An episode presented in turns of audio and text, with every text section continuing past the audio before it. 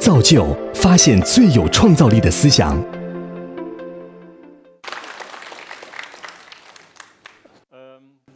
shared urbanism, placemaking. What is it what we share in our cities? Uh, the streets, the squares, the parks. It's where we meet each other and where we communicate and do business and exchange ideas. Uh, public space, it's uh, the essence of the city. Uh, it's a shared space.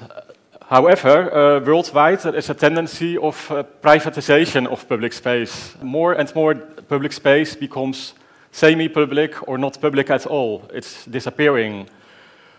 If you look at uh, Shanghai and most of Chinese cities, traditionally the sidewalk is a kind of extension of the street. It's an extension of daily life, of uh, working, of uh, doing uh, business, of shopping. But in the new cities, it's disappearing quickly, and yeah, so the traditional street life is disappearing, and uh, the street uh, pattern is um, uh, causing that the city becomes fragmented. Uh, walls and cars, they are dividing neighborhoods from each other.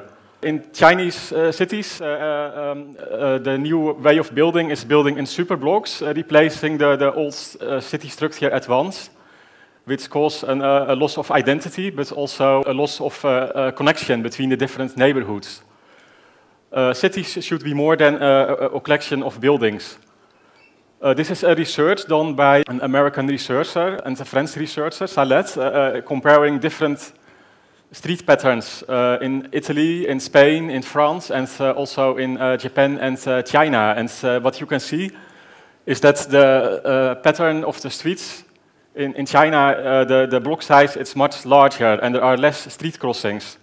Uh, at the same time, uh, many uh, shopping malls are under construction, and uh, shopping malls they uh, are a kind of replacement of public space. It's not real public because it's closed during the night, and also not everybody can go in, and you cannot do there what you want. You cannot play football in the shopping mall. A famous Dutch architect, uh, Rem Koolhaas, said already uh, a while ago that shopping is arguably, arguably the last remaining form of public activity.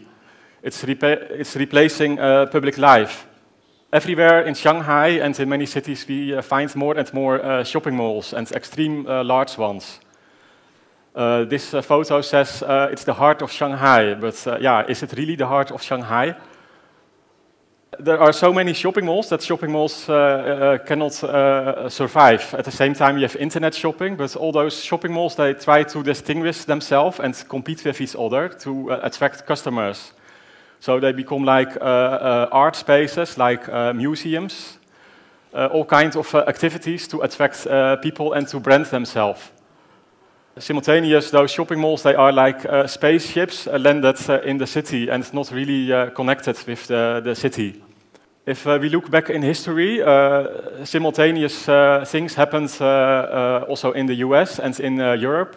And there is the placemaking movement. It started in New York, and placemaking it aims to create attractive public spaces uh, in the center of the community to create a sense of identity and place to stimulate citizen participation. Uh, actually, it's a bottom-up movement uh, done by the people.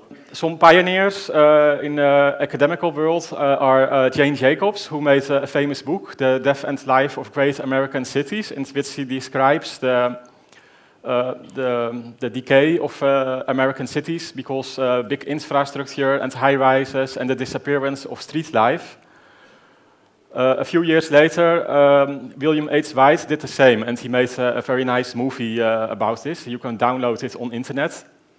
And there is the grassroots movement, uh, the Green Guerrillas in uh, Manhattan, but also in other cities in the US, and later uh, also in Europe, where citizens they um, reclaim the streets and they reclaim vacant empty plots in the city and they make seed bombs. With these seed bombs they throw them over fences and then grass and green starts growing again. These pics are on manhattan where community gardens um, started as an informal uh, initiative and uh, later it's become tolerated by the, by the local authorities and they, they saw the value of it and it became formal and there are many of those uh, community gardens. Um, some of them they are playing grounds, other ones are um, for gardening, uh, or uh, it can be a church.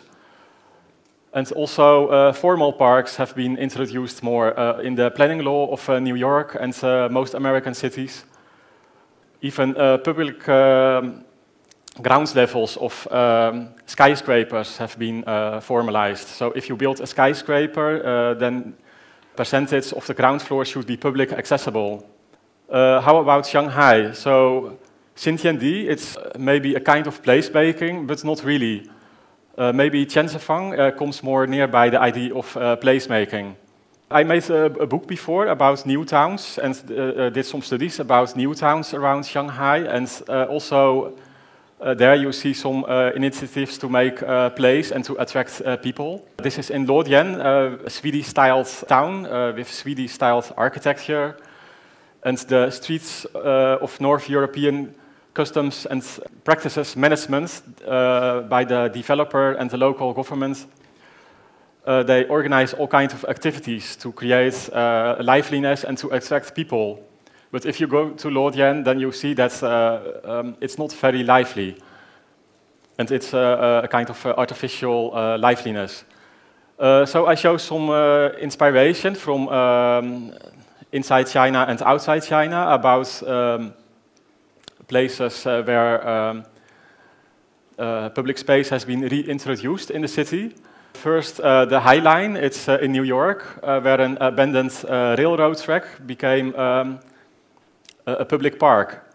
Uh, the architecture office of uh, field operations, they, uh, they made a design for this together with other companies, and they planted trees and made a public walkway, and it connects different parts of the city. And uh, thanks to this, along the High Line, uh, the, the land value uh, rised and uh, many new developments uh, uh, popped up. a bit similar project, but not on an abandoned track, but a new track. It's in Seoul, a plan by MVRDV, a Dutch architecture office. they made an elevated pedestrian structure uh, with green on it and all kinds of uh, public activities where people can meet each other. Uh, this is in uh, Rotterdam, my uh, hometown. Uh, in the Netherlands, uh, where uh, the same architect, MVRDV, who has their office in the same city, made a plan to connect the, the, roofs of buildings with the ground. And so it's a temporary installation. It was there for a few weeks. And people, they can go directly from the ground to the roof of the building. And on the roof, there are all kinds of activities. There is um, a park, and there is a place where you can buy some drinks. Uh, it's a temporary initiative. In the same city, in Rotterdam, uh, the Urbanisten and uh, another uh, Dutch architecture uh, firm, they made um, the Water Square. And uh, Water Square is also a kind of temporary double function of a square. It was an existing square on the playground of a big school.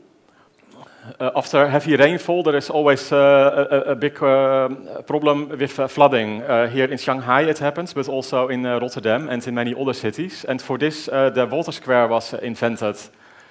So they sunk some parts of the square. in normal days, it can be a playground or a stage for performances, but after heavy rainfall, it will become water storage and also a kind of playing element to play with the water. There are already several of those water squares, and uh, they are quite uh, successful. Another uh, interesting sample is uh, this in Guangzhou. Uh, it's where public uh, routings are um, put through an existing high-rise buildings. So usually high-rise buildings, they are either office building or residential building. They are monofunctional, and you don't go in there when you don't live here. But this, in, in, this sample, uh, two architects, they uh, proposed to make a public routing through the high-rise, and on the roof of the high-rise, they made uh, a museum. And along the public routing, several uh, artists in residence um, projects and exhibition spaces are there.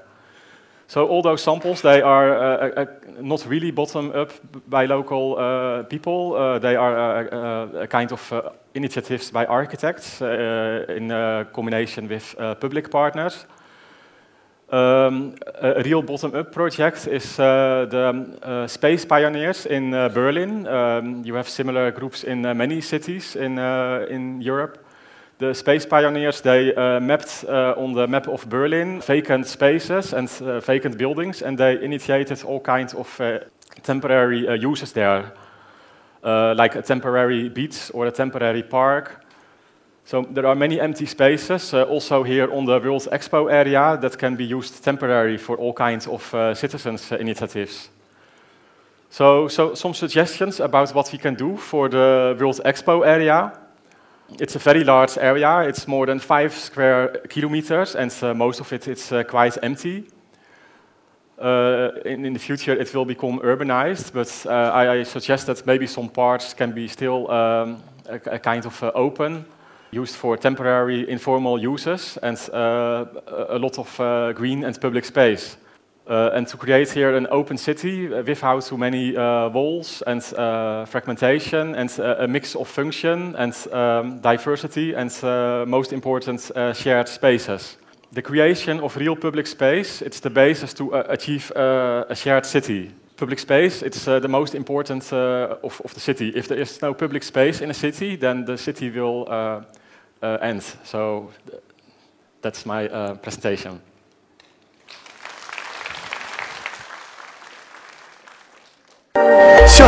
造就 APP，观看更多精彩内容。